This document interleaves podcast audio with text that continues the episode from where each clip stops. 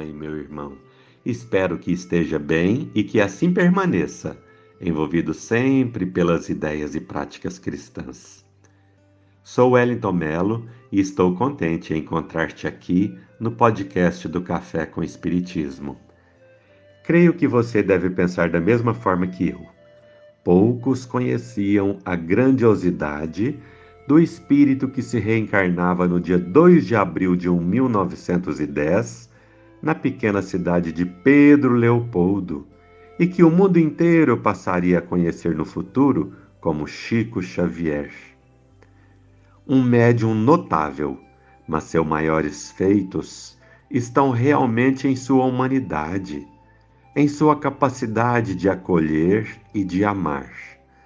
Seus mais de 400 livros psicografados, traduzindo o pensamento de inúmeros espíritos, se unem aos milhares e milhares de corações aflitos e machucados que ele abraçou, às lágrimas que ele estancou, em muitas ocasiões chorando junto, às incontáveis orientações aos que o buscavam, aos testemunhos pessoais frente a incompreensões e críticas, à devoção ao Cristo e ao Espiritismo para formar um lindo e perfumado poema que o espírito Euríclides Formiga, por intermédio de Celso de Almeida Afonso, soube tão bem traduzir. Ele se chama O Mineiro do Século e faz alusão ao título que Chico recebeu por ocasião da campanha desenvolvida pela Rede Globo Minas na virada do século XX para o atual. Em meio a personagens de destaque mundial como nosso querido Pelé, Santos Dumont, Carlos Chagas, Drummond, Juscelino Kubitschek e outros, fora ele, o Cisco de Deus, eleito o mineiro do século pelos populares.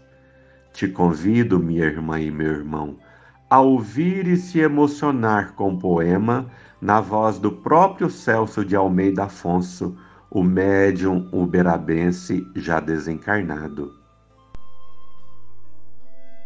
O mineiro do século. Será ele capaz de reunir no estádio de futebol público grandioso mostrando a arte e a intimidade que possui com a bola? É claro que não.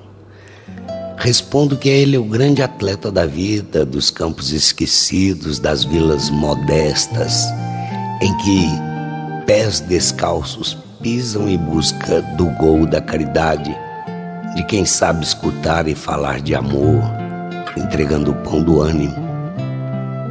E a máquina voadora? O que pode ele ter feito para se sobressair a tamanho evento? Respondo que ele faz do amor asas que trazem do além o lenço dos filhos, enxugando lágrimas de mães aflitas, lenços que chegam abrandando a angústia de irmãos, de cônjuges, de amigos.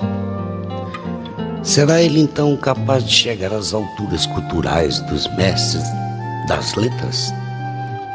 Respondo que aquela mão sustenta nos momentos de alegria ou dor o lápis que promove a oportunidade dos cultos exercerem suas funções ao chamamento de Jesus quando esclarece e conforta os corações doridos. Mas e a medicina? Terá ele superado a inteligência humana que identificou em laboratório o transmissor do mal de Chagas? Respondo que tem ele o dom da medicina da alma quando ameniza a dor, a violência o de sabor e promove aos corações sofridos o alento necessário. E os grandes vultos da política?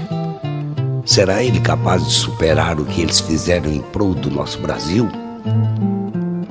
Respondo que o grande valor do voto dessa criatura sempre foi destinado a Jesus. Por isso, temos que reconhecer que a política do amor supera todas as intenções do homem ele é melhor segundo sua opinião? Não.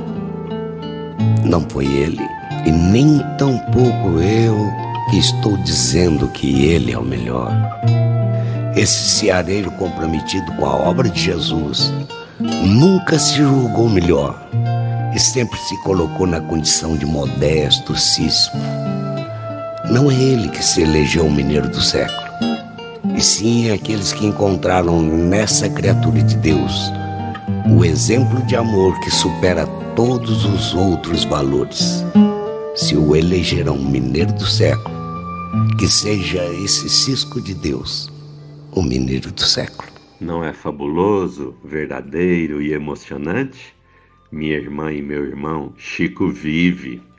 Vive nos livros, nas lembranças, nas homenagens, nos monumentos, na saudade, mas principalmente na gratidão da multidão de almas orientadas e consoladas por ele e no amor que esse cisco de Deus semeou em mim, em você e em todos que de alguma forma o conheceram.